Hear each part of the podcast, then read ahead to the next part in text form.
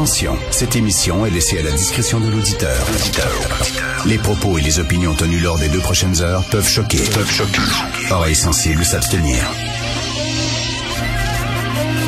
Richard Martineau. Martino. Un animateur pas comme les autres. Richard Martineau. Cube Radio. Bonjour, bon vendredi, merci d'écouter Cube Radio. Est-ce que ça se peut des fois qu'on est un peu trop rapide sur la gâchette pour commenter un fait d'actualité? Je pense que oui. On est tellement... Tout va rapidement tout va extrêmement rapidement grâce aux médias sociaux.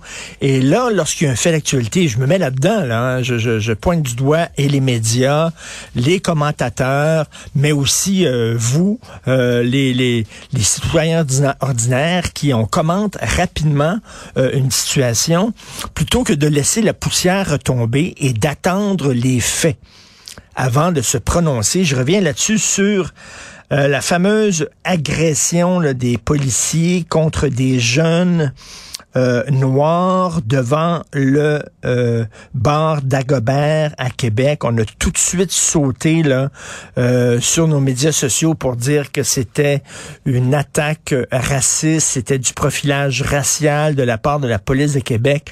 Je n'absous pas la police de Québec, c'est pas une absolution. Euh, il va falloir attendre, mais justement attendons les faits parce que là il y a un des amis de Pacifique, le, jeune de 18 ans euh, qui s'était fait bardasser par la police, euh, vous savez, le genou euh, sur la tête, la neige d'en face.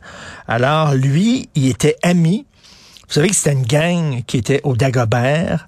La bataille a pogné. Le, les gens du bar les ont sortis à l'extérieur. Et là, la police est arrivée, leur ont demandé de se disperser. Ils ont refusé. Très, très mauvaise décision de refuser euh, quand la police te dit de disperser. Et là, bon, l'échafourée a commencé. Mais là, la gang de chums avec qui Patrick euh, Pacifique se tenait, c'était des agresseurs sexuels. Ils ont été arrêtés par la police. Alors, ils faisaient des viols collectifs. Euh, agression sexuelle sur une personne âgée de moins de 16 ans qui sont survenus dans la nuit du 4 au 5 août à Québec. Et ça a l'air que ces gars-là étaient dans la mire de la police de Québec depuis un bon bout de temps. Est-ce que vous vous tenez, vous, avec des, des gens qui organisent des viols collectifs? C'est-tu vos chums? qui s'assemblent, se ressemblent? Je sais pas, moi, je, je fais rien poser la question. Mais on est en droit de se poser. C'était qui ces gens-là? C'était qui cette gang-là? Peut-être que ça n'excuse pas les gestes de la police de Québec, mais tu sais, parce que là, on a passé de ah, ces gens-là euh, avec rien à se reprocher, puis c'était des bons petits gars, puis ils se sont fait sauter dessus par la police, puis ça, c'est pas ce qu'on voit, là. C'est pas ce qu'on voit. Ça se pourrait-tu que les policiers savaient que ces gens-là faisaient des actes horribles? Et qui étaient un peu en maudit contre eux autres, puis qui ont décidé de profiter peut-être de l'arrestation pour régler leur compte, je sais pas, ce qui n'excuse pas l'usage d'une force peut-être comme ils ont employé les policiers de Québec, mais ça met les choses en contexte. Et là, tu dis, gain, gadon, gadon, lui, là, il organisait des viols collectifs avec deux de ses chums, ce gars-là. C'est lui qui pourfendait la police. C'est un ami de Pacifique, puis il était là sur toutes les tribunes. T'es cœurant, la police de Québec, t'es cœurant. Hey, ce gars-là organisait des viols collectifs, une dizaine de témoignages. Ça a l'air qu'il y a d'autres jeunes filles aussi qui ont témoigné contre ces trois individus. Ça, c'était la gang de chums du Petit Pacifique. On peut se poser des questions. Qu'est-ce qui s'est passé au juste exactement? Donc, euh, ben, ben, au cours des prochains jours, on, va peut-être savoir euh, ce qui se passe. Et, euh, on parle de profilage racial de la police de Québec. Ben, je m'excuse, mais ils sont pas, ils ont l'air d'avoir un policier un peu comme la matricule 728. Vous vous souvenez, matricule 728, cette, cette femme-là, là, qui était, euh, qui aimait pas les gratuits de guitare. Elle n'aimait pas les gratuits de guitare, puis bon, elle avait un lourd passé, là, justement, d'utilisation excessive de la force, la policière. Ça a l'air qu'ils sont poignés avec un, agent comme ça euh, à Québec. Donc, euh, on le voit sur plusieurs vidéos où, mettons, il va pas de main morte, comme on dit, euh, avec des suspects, euh, mais c'est des suspects blancs. Donc, on a sauté sur, en disant, ben, c'est du profilage racial, ce qu'on fait aux jeunes noirs de Maldagobert, ben, ça a l'air qu'ils sont aussi raides avec d'autres suspects d'autres couleurs. C'est ça que je veux dire. Attendons, attendons tout le monde, moi, les autres commentateurs, les journalistes, vous, les citoyens, ces médias sociaux. Attendons de voir les deux côtés de la médaille. Attendons de voir vraiment le contexte. Et après ça, on peut parler, c'est-tu du racisme? C'est pas du racisme? C'est-tu du profilage racial? Est-ce que ces gens-là étaient blancs comme neige ou avaient des choses à se reprocher? Il va à un moment donné y aller un peu mollo. Les tests rapides, j'entendais tantôt euh, Philippe Vincent Foisy sur les tests rapides. Hein. Euh, partout, tu peux acheter ça en pharmacie, là, un peu partout en Ontario, tu peux acheter ça en pharmacie, puis tu le fais toi-même, ton test rapide. Un peu comme les tests de grossesse, exactement. Là, on n'est pas niaiseux. Là, au Québec, on ne veut pas. Hein, il y, a un texte de Mario Dumont aujourd'hui, une chronique. Au Québec, on dirait qu'on est niaiseux.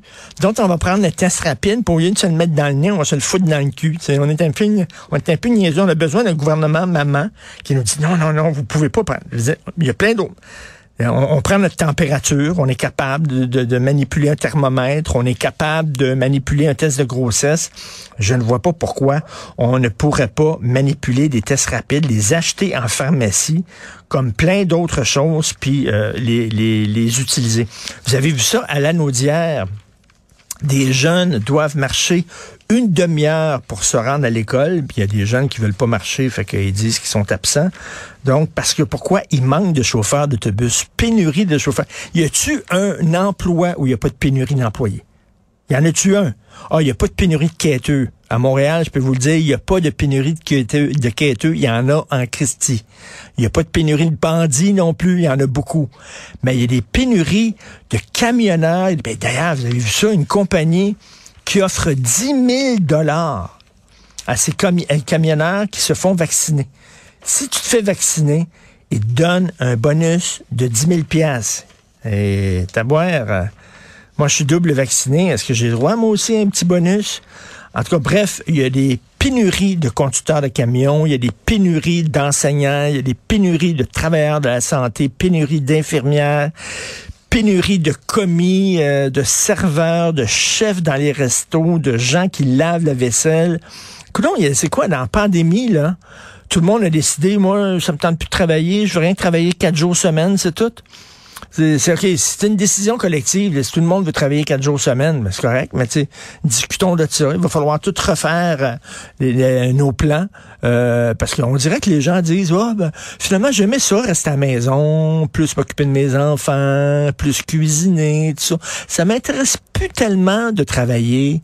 Ou euh, là, on se retrouve avec des crises de problèmes. Et comme j'en parle souvent, Yves Daou, euh, la pyramide d'âge inversée, c'est-à-dire de, plus en plus de gens qui vont à la retraite, de moins en moins d'enfants pour les remplacer. Ça fait longtemps, c'était prévisible. il n'y a rien de plus facile à prévoir que les changements démographiques. Ça se prévoit, ça, 50 ans à l'avance. Ça fait longtemps qu'on savait qu'il y avait des changements démographiques que la population vieillissait à la vitesse grand V, qu'on ne faisait pas d'enfants pour remplacer ça, on n'a pas agi. On agit tout le temps lorsqu'on est dans chenoute, lorsqu'on est face au mur. On voyait la vague arriver de tsunami, puis on continuait à jouer dans le sable, à faire des châteaux de sable. Et là, quand la vague arrive, on dit, oh mon Dieu, regardons ça. Ben oui, mais tout ça était prévisible et on l'a pas fait. Pourquoi? Parce que nos gouvernements ne visent que la prochaine, ne voient pas plus loin que la prochaine élection. Voilà, alors qu'il devrait voir la prochaine génération. Il ne voit pas plus loin que la prochaine élection.